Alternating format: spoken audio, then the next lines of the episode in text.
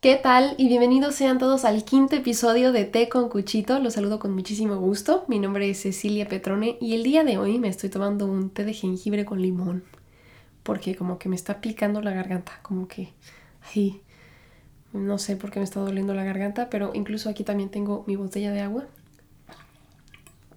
Vamos a darle un trago para empezar con este episodio con la garganta bien hidratada porque vamos a platicar.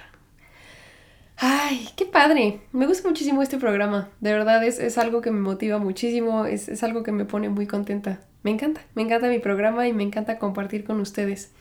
La semana pasada fue un tema difícil para mí, pero espero que haya sido un, un mensaje positivo para todos ustedes y que lo hayan podido adaptar a su, a su día a día, que les haya dejado algo, un cambio positivo. Pero hoy, hoy va a ser una, una plática más relajada. También les va, les va a enseñar, les va a aportar algo. Igual y los envalentona para, para algo el día de mañana.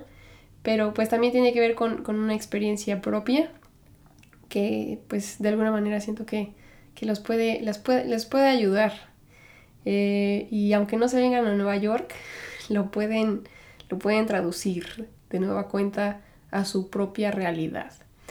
Em, hay un libro que les quiero compartir porque ha sido una guía muy interesante y la cual curiosamente leí una vez y seguí los primeros capítulos, pero los siguientes capítulos se han ido dando solos a partir de pues de que voy siguiendo con mi con mi vida. De alguna manera hay cosas que pues en efecto han estado sucediendo y que no, no es porque realmente esté siguiendo todo así al pie de la letra como dice el libro, pero que simplemente suceden porque pues es como, es como suceden las cosas aquí, ¿no?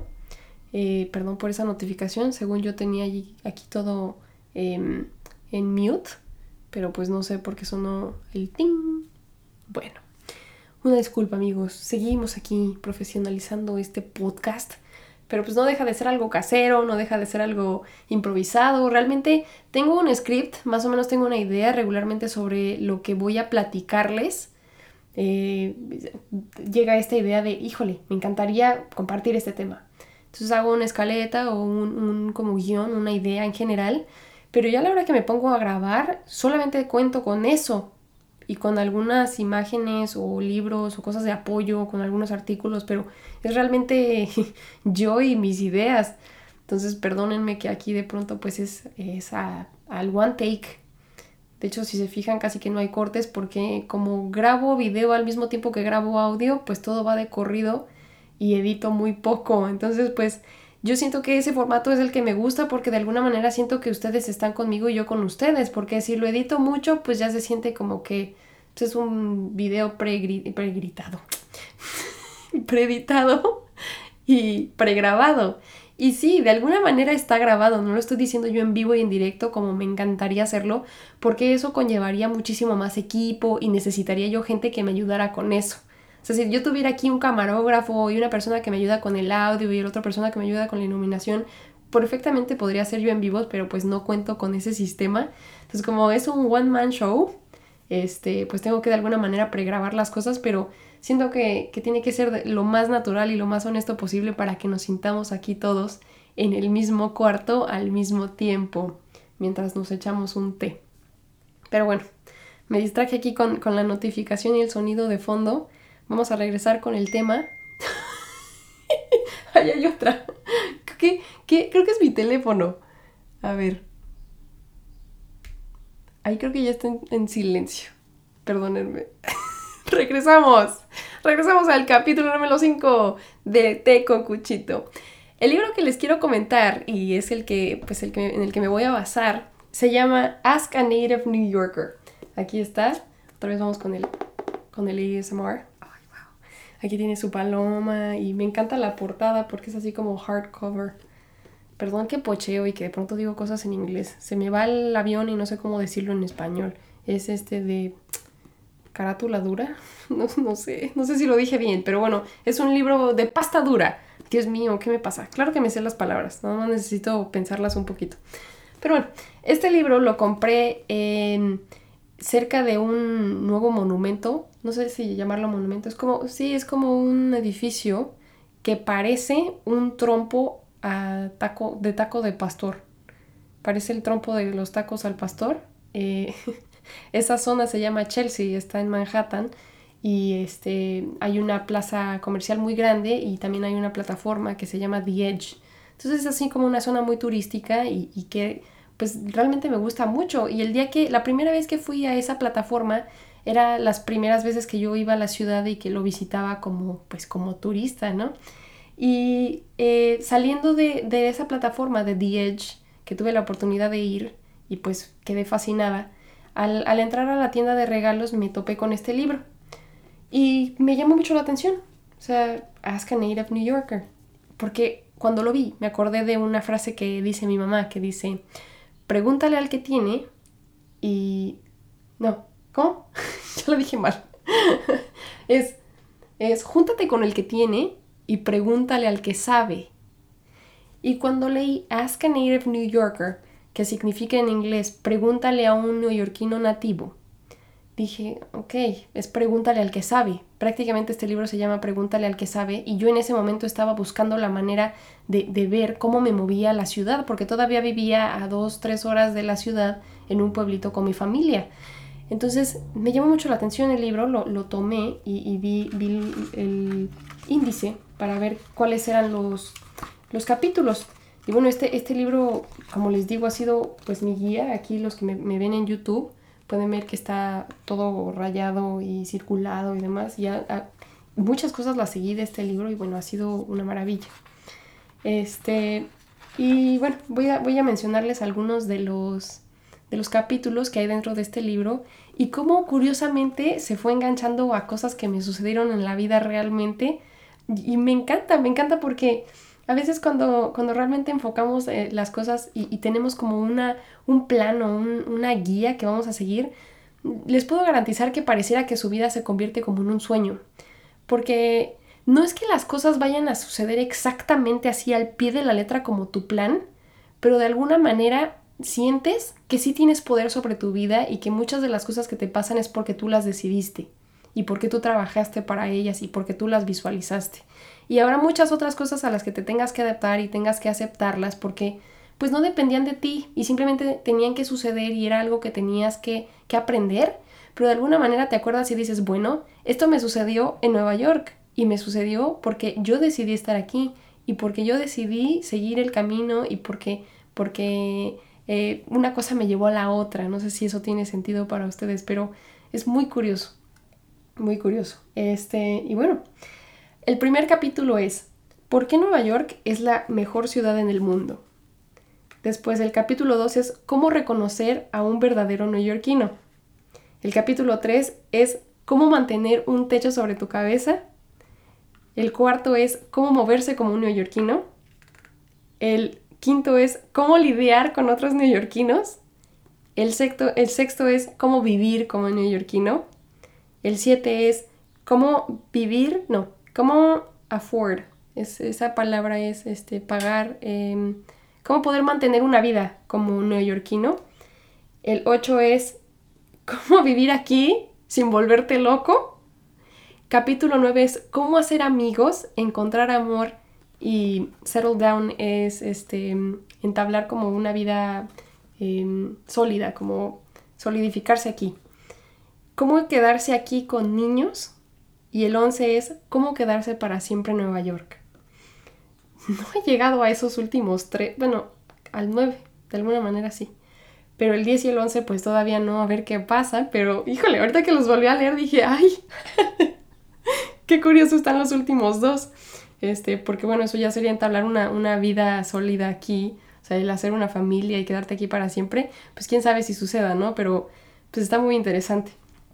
Pero bueno, ya sin más preámbulos, esos son, esos son los este, 11 capítulos dentro de este libro. Y les voy a eh, contar desde que lo compré, por qué lo compré, cómo, cómo me sentí y demás. Como les decía, el día que fui a, a, esta plataforma como turista a Nueva York a visitar eh, y vi el libro, lo compré y me lo llevé a mi casa de regreso a Middletown, que era el pueblo en donde yo vivía. Y en ese momento yo todavía estaba trabajando como mesera para un restaurante mexicano no sé si algunas de las personas que me seguían previamente en mi cuenta personal de, de Instagram, en cecilia.petrone, que es como mi cuenta personal en donde comparto pues las cosas que hago como actriz o como figura pública, vamos a ponerlo así, eh, compartía mucho sobre, sobre mi vida en ese restaurante mexicano, que es El Sabroso, en un pueblo que se llama Pine Bush. Este, aprendí mucho en ese, en ese trabajo. Ha sido el trabajo más difícil que he tenido, curiosamente. Y ha sido el, trabajo más difícil porque me sentí atrapada en él. Y ha sido el trabajo que menos me ha gustado hacer.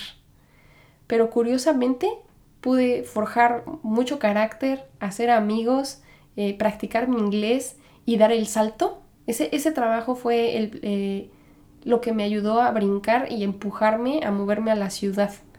Y bueno, pues también los aprendizajes y las, las cosas que leí aquí, claro, pero el, estar tan incómoda y tan infeliz en ese lugar fue lo que me ayudó a decir, este no es mi lugar y me necesito mover, porque si hubiera sido un buen trabajo, si hubiera sido un buen ambiente, si hubiera sido algo que me hubiera gustado, probablemente me hubiera tardado muchísimo más en salirme, pero el mismo entorno me empujó y me obligó a salirme, porque de verdad, híjole, tantas cosas que sucedieron ahí que, me las tomé tan personales y que, que era un ambiente tan complicado y, del que yo sentía que no me podía... Em, deslindar.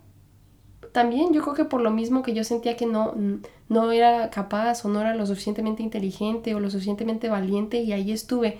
Pero ahora que me pongo a pensarlo, nada más fueron seis meses lo que viví yo ahí y lo, y lo que trabajé ahí, pero pues a veces una, una mala experiencia, así sean este, tres meses, una semana, se siente muchísimo más largo que cuando la estás pasando bien. Cuando la estamos pasando bien, el tiempo vuela. O sea, ya llevo un año viviendo en la ciudad y se siente como si fuera muchísimo menos tiempo que esos seis meses que, estuve viviendo en, aquel pueblito. Pero bueno, eso también me, empujó a aprender y a moverme mucho más rápido y encontrar lo que, lo que realmente quería y lo que estaba buscando. En ese restaurante, como era un pueblo muy chiquito, realmente no había tanto movimiento. De pronto sí, había, había momentos en los que como que había más gente y más movimiento, los fines de semana, por ejemplo, o como era un restaurante mexicano, el 5 de mayo, que aquí lo celebran como si fuera la independencia de México, pues claro que se ponía de locos el restaurante.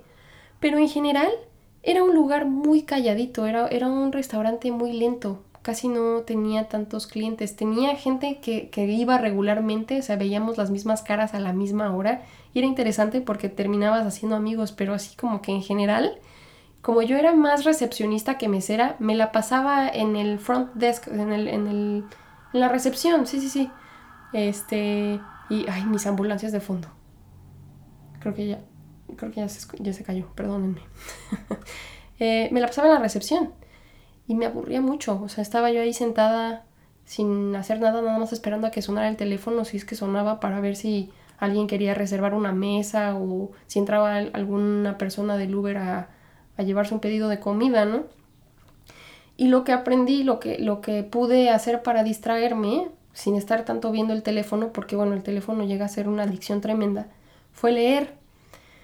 Y este libro, bueno, me encantaba porque yo podía leerlo con mucha calma, mucha paciencia y me tomaba el tiempo de realmente entender lo que estaba leyendo. Eh, y pues bueno, el primer capítulo es ¿Por qué Nueva York es la mejor ciudad del mundo? Y claro que como este libro lo escribió un neoyorquino, un verdadero nativo, habla con mucho orgullo sobre el lugar en el que nació y creció y ha vivido toda su vida. Y eso me dio una idea de, ok, Aquí lo que está sucediendo en el primer capítulo es que tenemos que tener una se me olvidó la palabra. Tenemos que tener una sensación de pertenencia. Para mí, Nueva York tiene que ser la mejor ciudad del mundo porque lo dejé todo. Y estoy sufriendo y estoy, estoy llorando a veces y me estoy queriendo rendir, pero me aferro porque para mí Nueva York es la mejor ciudad del mundo y yo quiero pertenecer y quiero ser parte de. Y pues curiosamente esa energía se maneja mucho en esta ciudad y no es algo que solamente llegue a pensar yo, sino que lo llega a pensar muchísima gente, sobre todo los que son nativos de acá. Y dije, qué bonito. Y eso realmente lo podemos traducir a cualquier ciudad, a cualquier lugar que tú quieras. Es que híjole, hay gente que dice, ah, yo quiero vivir en la playa, siempre he querido vivir en la playa. Bueno, visualiza eso y piensa todos los porqués. Esa playa en la que tú quieres vivir es la mejor playa del mundo, el mejor lugar para vivir. Porque ahí les va. Empieza diciendo, ¿no? O sea, Nueva York es como, para mí, se los voy a, se los voy a contar como yo lo vi. Cuando yo era niña, mi mamá vino a Nueva York varias veces porque aquí vive su hermana, ¿no? Fue con la, con, la familia con la que llegué. Entonces ella venía y yo tenía 6, 7 años y yo escuchaba que mi mamá se había ido a Nueva York y pues nos traía cosas de regreso y veía yo las fotos y yo decía, wow, mi mamá fue a un lugar increíble, ¿no? Qué padre. Y luego uno va creciendo y vas viendo que Nueva York está en todos lados. Nueva York es una celebridad. O sea, la vemos en películas, la vemos en, en pósters. Yo lo tenía en el cuarto, había hecho un, un rompecabezas gigante de, creo que eran 10.000 piezas, igual estoy exagerando, igual y nada más eran 1.000, no sé. Soy mala con los números, recuerden mi dislexia. No sé si eran 10.000 o 1.000 piezas. no sé, ahí me, me, está sobrando un cero, pero el caso es que era un rompecabezas muy grande. Y este, era Times Square. Y bueno, a mí yo, yo decía, wow, Nueva York, ¿no? Yo lo veía así como, como algo que no existía, como un sueño. O sea, Mm, yo nada más lo, soñaba, pero no, no sabía que era vivir en Nueva York o que era simplemente ir a visitar. Para cuando vine a Nueva York, que claro, pues Nueva York representa muchas cosas, representa glamour, representa Wall Street, representa este, el teatro. Para mí, pues de alguna manera fue en lo que me enfoqué, ¿no? O sea, en la actuación. Bueno, es la puerta para los que, los que quieren hacer algo grande con sus vidas y ahí me voy a enfocar y eso es lo que voy a ir a buscar, ¿no? Eso para mí se representará Nueva York híjole, la primera vez que, vine a la ciudad me abrumé. Fue tanto lo que vi que no vi nada. Creo que entre que volteaba y veía los edificios que, o sea, no sabía yo hasta dónde terminaban, quería yo contar los pisos y no, no, alcanzaba a, contarlos todos. Y pasan tantas cosas al mismo tiempo que no, no alcanzas a discernir qué, qué, qué, qué digerir primero. O sea, pasa el, ruido, la gente, eh, los olores, llega a ponerte en lugares muy incómodos la ciudad. Al, principio les digo, pareciera que te quita mucho más de lo que te da. Te quita energía, te quita dinero, te quita, te quita hasta ganas porque ves tanta gente, ves, ves tantas cosas, te comparas. Este, son muchísimas emociones las que vives en el primer día cuando vas a la ciudad. Al menos así fue como yo lo viví. De verdad fue, fue muchísimo sobreestímulo el, el ir a la ciudad. Entonces, en ese momento dije, ¿cómo es que la gente vive aquí? No, no me cabía en la cabeza, o sea, era para mí imposible. No, no era algo posible, era así como, ¿cómo, cómo, cómo encuentran paz? ¿Cómo encuentran rutina? ¿Cómo encuentran estabilidad en un lugar tan cambiante, tan caótico, tan ruidoso? No lo entiendo. Este, y de repente sí ves cosas, pero como una celebridad.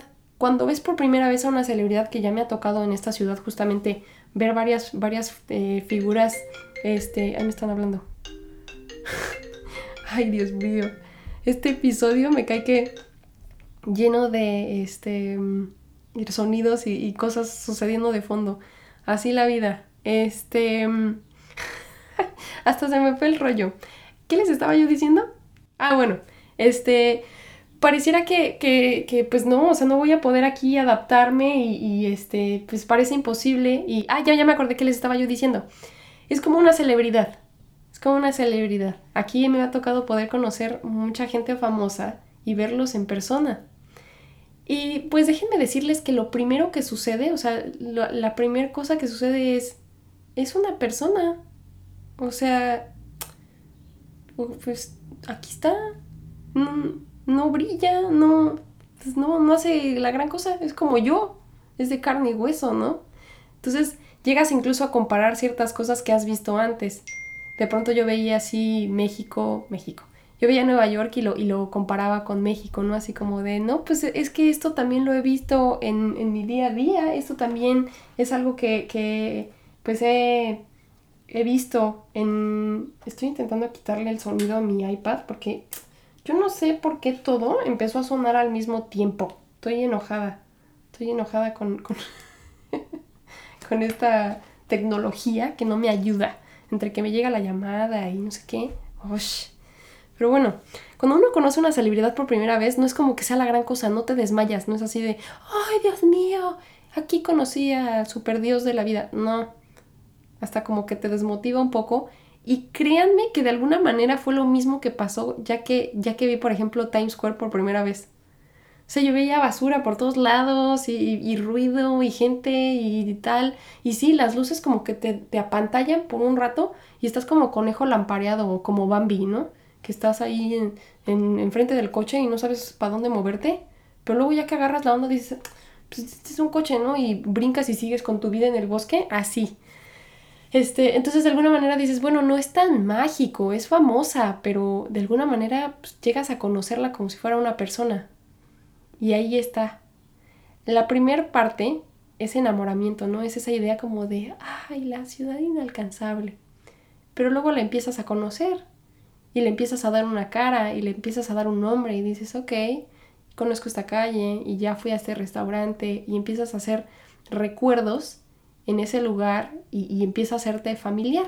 O sea, ya dices, ah, sí, ya había pasado por aquí o ya conozco este museo cosas así. Ya no es nada más el museo que alguna vez vi en una película. Ya estuviste parado ahí y eso cambia muchísimo la perspectiva sobre el lugar que tienes enfrente de ti, que en este caso pues es Nueva York. Sea, se vuelve ya algo tangible. Y bueno, este, este, estos capítulos de alguna manera me los iba brincando porque dice, ¿cómo, ¿cómo reconocer a un verdadero neoyorquino? Y aquí, bueno, pues es fácil porque, pues sí, dice cosas muy curiosas, ¿no? Es fácil más bien reconocer a un turista primero. Entonces, a quien no esté haciendo cosas de turista, dices, ok, este seguramente vive por aquí. Y ubicas a quién preguntarle cuando no sabes para dónde ir o, o estás perdido y cosas así.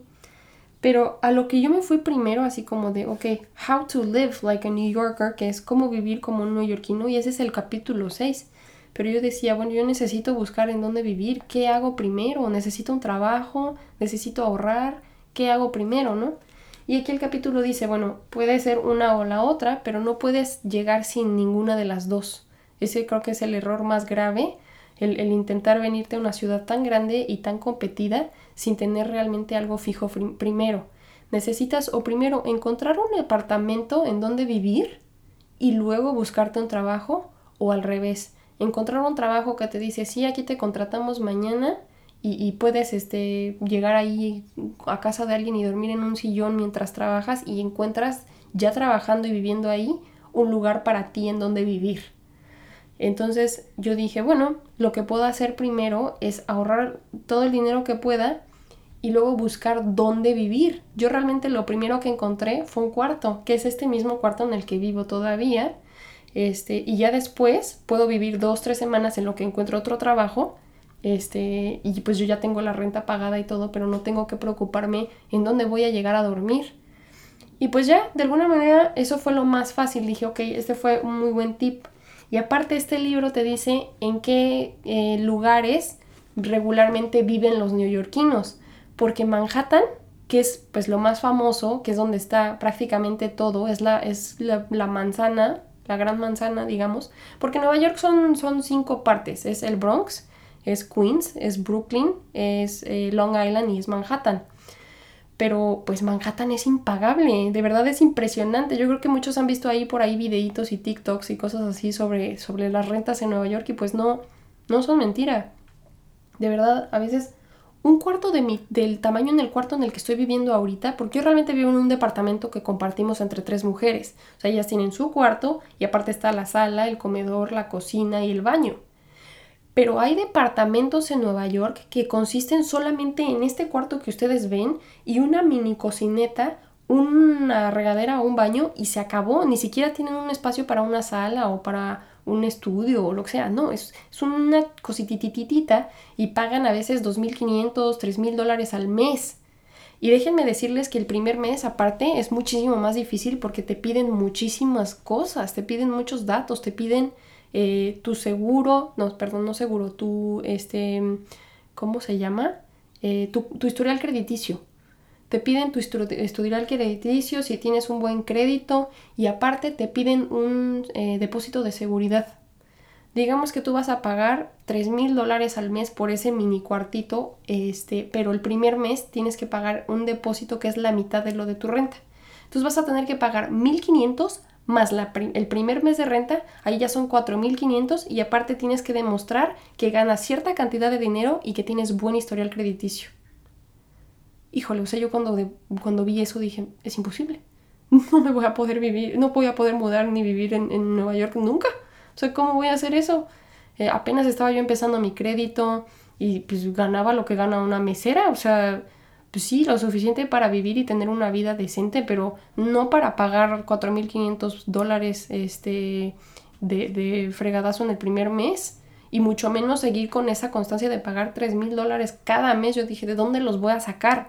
¿Necesitaría yo realmente trabajar como profesionista en algo? Y pues no ni tengo el dinero, ni el tiempo, ni la carrera, ni las ganas, porque yo realmente vine a, perseguir mi sueño como artista, como actriz. Entonces, pues no me voy a enfocar en buscar un trabajo súper seguro y súper profesional, cuando yo lo, lo, que realmente quiero es un trabajo flexible que me dé la oportunidad de ir de pronto a castings o seguir, seguir estudiando este, en los estudios y en Broadway y demás, ¿no? Entonces dije, no, a ver, ¿qué, ¿cómo le hace aquí la gente? Que es aquí, pues cualquier, eh, cualquier mortal y no gana lo que los que trabajan en Wall Street, ¿no? Y pues ya te dice este, ciertos lugares en Brooklyn, en Queens y el Bronx que son seguros o, que son como mayormente de estudiantes y cosas así. Y está muy padre porque justamente pues yo, yo agarré el carro y me fui a esas zonas y pues tarde que temprano encontré en dónde vivir y fue pues prácticamente gracias a este libro y estoy muy contenta por eso, o sea, cuando se me hizo realidad yo dije, ay, encontré una guía que pude seguir y que de alguna manera también poniendo el trabajo día con día encontré lo que buscaba porque un nativo, un neoyorquino me dijo qué hacer. Este libro pues fue un nativo, un neoyorquino de verdad. Este, y luego, eh, How to Get Around Like a Native New Yorker, ese es el capítulo número 4. Ya que yo vivía acá, de alguna manera empecé a seguir sin querer lo que decía el capítulo 4. No sin querer, de alguna manera sí tenía en el subconsciente todo lo que yo había leído en el libro. O sea, cómo actuar, qué no hacer, con quién hablar, a quién no hablarle, este, cómo ahorrar dinero, en dónde comer y cosas así. Este, y aquí se los voy a decir porque pues lo digo en español y pues seguramente los que me estén escuchando no, no van a ser gente que esté aquí a mi alrededor, entonces no se van a burlar de mí. Pero yo regularmente no pago por el metro me lo brinco.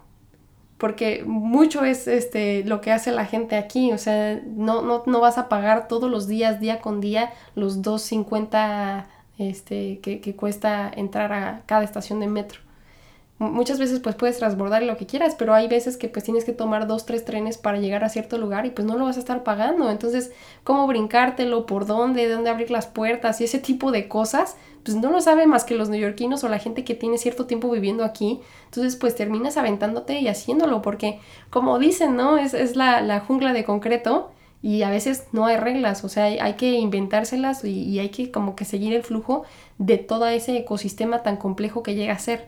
Pero una vez que te adaptas y que sigues ese flujo, es muy padre y muy interesante ver cómo te vas adaptando y siguiendo ese mismo ritmo y, les puedes seguir el paso. Te vas adaptando y es, te, llega, te llega a llenar de mucho orgullo decir, sí puedo, sí puedo ser parte de algo que me parecía completamente de otro mundo. Y bueno, aquí les va una anécdota muy padre que pues no he compartido con mucha gente. Realmente es algo muy personal pero que de alguna manera ha sido algo que pues me ha llenado mucho y que me ha, engranado muchísimo más con la sociedad y, de los que he aprendido mucho. En septiembre del año pasado yo eh, todavía estaba trabajando en una barra de jugos y estaba, estaba trabajando muy cerca de Central Park. Y pues me enteré que, había, que iba a haber un concierto gratuito con muchas bandas eh, en Central Park y yo dije, no, pues voy a ir. El concierto fue en septiembre y yo tenía dos boletos porque para, para entrar necesitabas boleto. Era, era gratis, pero necesitabas como una cierta prueba para entrar porque pues no podía entrar todo el mundo, o sea, así como que había cierto límite para, para las personas que podían ver el concierto. Y yo había invitado a dos de mis amigas. Primero invité a una, pero me dijo que pues que no podía y que este, se le complicaba y demás. Y luego pues había invitado a mi compañera de cuarto. eh, y, y, le di el boleto a mi compañera de cuarto, pero me decía que tenía escuela y que se le complicaba ir a la hora que yo iba a ir. Entonces dije, bueno, pues lo que podemos hacer es que nos encontremos allá, ¿no? Total, yo le di el boleto, me, me adelanté ese día, me fui temprano eh, para encontrar buen lugar y todo. Y pues, dada la, dada la, este, la, la, nos tenemos que adaptar a la situación de que pues ella no, no pudo llegar a la misma hora que yo y se empezaron como a cerrar eh, las secciones y yo quedé muy adelante, muy cerca del, del del escenario y mis amigas, porque las dos fueron, al final las dos fueron, una pudo ir con, otro boleto y otra persona y mi compañera de cuarto llegó mucho después, entonces se quedó atrapada en una sección mucho más, mucho más atrás que la mía y mi otra amiga también estaba como del lado derecho o del lado izquierdo, o sea, del lado contrario, del lado contrario del que yo estaba. Entonces pues ya no nos vimos y yo estuve sola en el concierto. Eso no me abrumaba porque realmente ya mucho lo había hecho yo sola, o sea, prácticamente el, el viajar y aventarme y todo me había dado las suficientes agallas como para decir ir a un concierto sola, híjole, esto es juego de niños para mí. Aparte me gusta, me gusta de pronto poder hacer cosas conmigo misma porque incluso como voy manejando mis propios tiempos y, mis propias necesidades, pues no, o sea, no me molesta hacer las cosas sola. Total, estaba yo ahí este, disfrutando del concierto, padrísimo el concierto por cierto, pero en ese concierto se me acercó un muchacho de la nada y este, empezó a platicar conmigo. Y yo, pues, estábamos hablando en inglés, ¿no? Y yo le decía, sí, está muy padre, pero no lo puedo realmente comparar a los este, conciertos de México. Creo que la gente es mucho más viva y mucho como que más, más prendida en México. Y se queda así como de, ¿tú por qué has ido a México? Y yo dije, porque soy mexicana. Ah, no manches, yo soy colombiano. Bueno, no soy colombiano, pero, o sea, yo realmente nací aquí y, y crecí aquí, pero mis papás son colombianos. Y yo, ah, ok, entonces tú eres neoyorquino. No, pues que sí. Y yo así de, pregúntale al que sabe. Me volví a acordar. Y pues bueno, la pasamos muy padre y todo, ya como que me junté con él y con un amigo con el que iba. Y este mismo muchacho es el que yo les mencioné en el capítulo pasado, en el capítulo número 4. Bueno, este muchacho es el que, del que me enamoraré unos meses después de, de aquel incidente, ¿no? Este, lo conozco en el, en el concierto, me encanta su vibra, me encanta su onda, yo digo, oye, como que este chavo es diferente, y pues además es de aquí. Y a mí me había tocado que, pues es muy curioso, porque uno llega acá y no es tan fácil encontrar a un neoyorquino, ¿eh? No es tan, no es tan común. Realmente uno se encuentra mucha gente que viene de otros lados y que viene con... Eh, es un lugar en el que vas a encontrar gente con muchas ambiciones y, y con muchos talentos también pero regularmente la primera pregunta que te van a hacer todos y que también vas a hacer tú a los demás es, hola, ¿qué tal? Mi nombre es Cecilia, ¿tú de dónde vienes?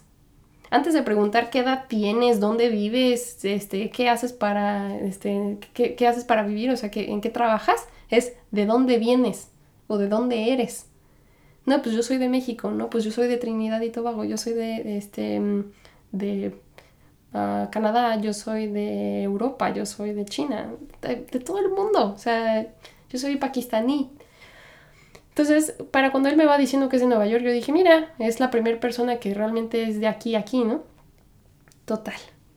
Bien padre el concierto, se termina y yo empecé a recolectar botellas del mismo concierto porque estaban regalando botellas de, de plástico, no tan, no tan duras como la que tengo yo aquí, pero botellas a final de cuentas porque pues la gente estaba tomando agua. Aquí el, verano es muy caliente y septiembre todavía llega a ser bastante este, sofocante el calor. Entonces estaban regalando esas botellas de agua, pero la gente después de tomar agua las tiraba al piso. Y yo dije, no, están muy padres las botellas y me puse a recolectarlas. Y este chavo pues va detrás de mí y también se pone a recolectar las suyas, ¿no? y pues ya me toma, me tomo una foto junto con él y este, y me dice, ¿y a dónde vas? Y yo no, pues de regreso a mi casa. Y me dice, ¿no te quieres venir junto con todos mis amigos? Y yo, bueno. y terminé junto con él. Y ya vamos caminando y él venía en un Fiat, o sea, venía en un coche chiquitito. Y de repente empieza a salir que no nada más iba con el amigo que yo había conocido, empiezan a salir dos, tres, cuatro, cinco más. Este, entonces éramos seis personas y dicen, no, pues a ver cómo cabemos todos en el Fiat. Y ya nos metemos todos en el cochecito pero pues todos estábamos flacos y, este, y medio pues, compactos, ¿no? Ah, porque ahí les va un dato curioso. Aquí en Nueva York la gente camina mucho. Es raro que tengan coche. O sea, de hecho no es, no es como muy común. Sobre todo si viven en Manhattan. Se mueven caminando, se mueven en tren o se mueven en bicicleta. Entonces, regularmente es gente delgada. No, no, no veo tanta gente con sobrepeso aquí porque tienes que ser muy movido. el ritmo de vida es diferente. O sea, va cambiando por estado. Porque la gente tiene esa idea de que los americanos son gordos, pero en lugares como Nueva York, pues no. Eh, regularmente son, aparte recordemos, ¿no? Como les decía, es gente muy ambiciosa, gente que, busca eh, ser exitosa o, que son modelos o que son cantantes o que, que, son actores. Entonces es gente que le preocupa cómo se ve y, regularmente es gente joven.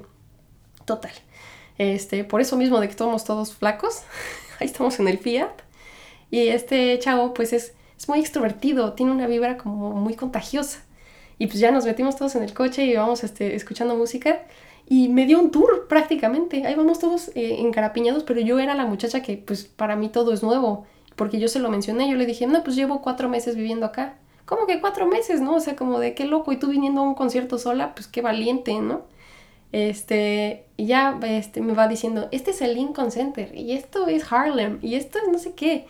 Y, este, y de repente voy viendo que vamos eh, manejando y manejando, y yo dije, ¿este dónde vive? terminamos en Queens, pero en una zona bastante retirada, porque regularmente la gente que vive más cerca de la ciudad es Astoria o, Brooklyn, pero él vive en una zona mucho más este, adentrada en Queens. Este, vive en una, en una zona cerca a un lugar que se llama Forest Hills y forest pues significa bosque, entonces ya empieza a haber más árboles, ya empieza a haber más casas más grandes, empieza a haber gente que, que, ya maneja este, más de lo que camina, entonces yo de pronto dije, se siente como la ciudad, pero es como, como un anexo, ¿no? O sea, no, ya no se siente tanto la vida citadina. Este, y pues bueno, a mí me encantó la zona, yo dije, oye, qué padre está esto, y este, y terminamos todos aquí, ahí en su departamento, eh, platicando y pasándola súper bien. Y me gustó mucho el ambiente porque, retomando un poquito el tema de la semana pasada, no tomábamos nada, nunca tomamos nada. Este, era platicar y pues comer pizza y ver videos en YouTube y reírnos y, tal. Yo con el tiempo después me enteré que eh, muchos eran menores que yo. Este chavo tiene exactamente la misma edad que yo, en ese momento los dos teníamos 25, ahorita pues tenemos 26. Pero los, de los otros cinco que, que había, unos tienen 18, otros tienen 20, o sea, entonces pues no, no tienen esos hábitos, ¿no? Entonces no estábamos tomando nada y, era como, como muy inocente, pero al mismo tiempo nuevo para mí. Porque regresemos también a la idea de que, pues uno está acostumbrado a que todos nos parecemos, ¿no? En México. incluso aunque no nos parezcamos físicamente, compartimos como la misma vibra, el, el mismo como sabor latino, yo no sé cómo explicarlo. Entonces, cuando uno llega a Nueva York, te, topas con muchísimas culturas, con, muchísimos este, colores distintos de piel, con, muchísimos acentos distintos. Y, eso es muy enriquecedor porque te das cuenta de que pues, el mundo es muy grande y lleno de muchos colores. Pero al mismo tiempo, vas a, vas a sentirte muy unido a aquellas personas que tienen como esa misma vibra que tú. Y este muchacho, ah, como no es es neoyorquino, pero es, medio latino porque sus papás eh, son latinos, ¿no? Entonces, de alguna manera tiene esa como vibra latina y a mí me llamaba la atención eso. Este, porque como que podía eh, juntar esta como vibra de, lo que hace un verdadero neoyorquino, pero mezclado con lo, con lo que yo conozco y con lo que a mí me gusta. Porque ahí les va otra cosa que dice mi mamá. Mi mamá va a quedar inmortalizada mil y un veces en este podcast, así que pues váyanse acostumbrando. Mi mamá dice, eh, ay, no quiero arruinar lo que dijo, espérenme, déjenme acuerdo bien, es, no, nos gusta, no, ¿cómo es? Es, conocemos, mm, no, amamos lo que conocemos y conocemos lo que nos enseñan, ahí está. Amamos lo que conocemos y conocemos lo que nos enseñan. Yo soy mexicana. Crecí y me criaron y, todo como mexicana. Entonces, lo que amo, lo que conozco y lo que se me enseñó fue la cultura, la tradición y la historia mexicana. Entonces de pronto eh, es difícil eh, entablar relaciones eh, estrechas con gente que no tiene la misma cultura o no creció de la misma manera que tú. Puedes compartir muchas cosas con ellos, pero realmente hay, cosas que, te van a regresar a esta idea de, de, sentir que tienes un hogar por las cosas que conoces y con las cosas que creciste. Y, y con él puedo como que conectar con eso. Por eso mismo yo creo que me enamoré de él. Por muchas razones, ¿no? Porque realmente hay, hay, hay cosas muy interesantes de él y todo, pero mayormente también es eso. Este, y pues claro, él se convirtió en un maestro muy interesante porque él me ayudó a conseguir trabajos dentro de la ciudad porque pues tenía referencias y cosas, este, entonces pude adentrarme mucho más a la ciudad y tener em, experiencias muchísimo, muchísimo más enriquecedoras y muchísimo más como adentradas en la ciudad sin, sin, que sea esta idea superficial de lo que la ciudad es para un turista o para alguien que acaba de llegar. Empiezas a entender cómo, cómo funciona desde adentro y, y, el porqué de las cosas y eso fue increíble. Y cuando pues estaba yo como acomodando mis cosas y todo y viendo qué quería yo poner en las repisas, me volví a encontrar el libro. Y pues yo ya había pasado por todo esto. Y para cuando me di cuenta, o sea, yo ya estaba adaptada a la ciudad y tenía una rutina y todo y hasta se me había olvidado, ¿no? O sea, como de, pues yo ya no batallaba con el vivir acá, entonces para mí ya era una, una cotidianeidad y, y había incluso olvidado que me perdí en el metro y que me ponía a llorar y que, y que me era muy difícil y que no tenía yo amigos. Y para cuando me había dado cuenta yo ya estaba haciendo una vida aquí. Y cuando volví a agarrar el libro y, vi los capítulos, yo dije, es que tiene toda la razón. Y, y lo reafirmé al preguntarle al que sabe y juntarme con el que tiene. Digo, eso se puede traducir a, puro interés, ¿no? Así como de júntate con el que tiene, que el que tiene dinero, ¿no? Que pues la verdad es que sí conviene, ¿eh? Porque cuando uno tiene gente que, que, pues, que es pudiente y que tiene no solo dinero, pero contactos, inteligencia, sabiduría y lo que sea, te lo puede compartir y terminas ganando de eso porque para él no es algo que le cueste compartir o darte, este, y tú sales beneficiado porque también de alguna manera le puedes dar otras cosas. Le puedes dar tu amistad, tu tiempo, tu energía, lo que sea. Pero, eh, pues digo, o sea, eh, me encanta que esta, este episodio se me fue, híjole, rapidísimo, como agua. Es algo, es algo que me apasiona mucho. Y este, pues yo creo que voy a hacer de alguna manera una segunda parte para adentrar un poquito más sobre los capítulos y sobre las enseñanzas y este, como explicarles más o menos qué dice cada uno, porque por ejemplo, el capítulo que dice cómo vivir como un neoyorquino, hay tantos hacks y tantos tips y tantas cosas que me encantaría compartirles, pero pues tampoco los quiero marear aquí con un podcast de una hora y media, entonces, este, lo voy a dejar para, para otro, para otro capítulo, para otro episodio, bueno, sí, en este caso sería capítulo, este, sería como capítulo 2, episodio mm, tal, 3.0, qué sé yo. Este, en el que pues desgloso un poquito más la vida del neoyorquino. Pero este es más como adentrado a algo que pueden traducir a cualquier lugar, no solamente en un lugar como Nueva York, sino en cualquier lugar. Si ustedes quieren aventarse y no saben cómo eh, adaptarse a, una, a una nueva realidad, es tan simple y tan sencillo como preguntarle al que sabe y juntarte con el que tiene porque eso te va a abrir a que te adaptes y que encuentres tu lugar en ese nuevo lugar al que tú piensas que es desconocido en el que no cabes, porque muy probablemente sí cabes y ese lugar es para ti. Este, pues es, eso, estoy muy contenta de que pude, pude platicar con ustedes sobre este tema. Creo que eh, no es el que más me ha gustado hasta ahora, pero sí se siente esta sensación de, de que pues va siendo mucho más fluido mis pláticas y, voy sacando temas muy interesantes para ustedes. Realmente espero que sea algo que, que, pues los motive o que les deje algo o que los haga sentir algo, porque yo lo digo con, mucho cariño y con, con toda la ocasión del mundo. Entonces, pues, aviéntense a eso y no tengan miedo a preguntar. No se sientan solos, no se encierren en decir, no, pues yo lo hago todo yo solo porque qué pena no, no, no, pregunten, pregunten, indaguen, investiguen este, y aviéntense, formen parte de la sociedad. Este, y pues bueno, con eso concluimos el capítulo número 5, Ask a Native New Yorker o Pregúntale a un neoyorquino. Este, ni, me lo, ni le tomé al té. Aquí estuve yo en la chorcha y pues bueno, ahorita ya, mientras me pongo a editar, seguiré tomando mi té y seguiré tomando mi agua y espero que ustedes también estén tomando algo y tengan un excelente día y pues nos vemos, nos vemos el siguiente viernes. Un abrazo a todos.